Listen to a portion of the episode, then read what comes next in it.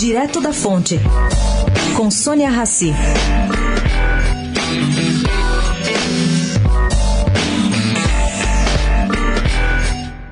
O Supremo Tribunal Federal deve retomar na quarta-feira o julgamento de ações que discutem se é possível que todos os serviços sejam terceirizados, inclusive os de atividade fim. Os processos, gente, são anteriores à lei de terceirização sancionada pelo presidente Temer em 2017. Essa lei autorizou empresas a contratar trabalhadores terceirizados para qualquer função.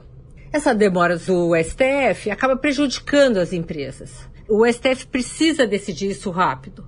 A Associação Brasileira de Agronegócios, por exemplo, pede que o Supremo reconheça a inconstitucionalidade da interpretação adotada em diversas decisões da Justiça do Trabalho, todas elas relativas à terceirização.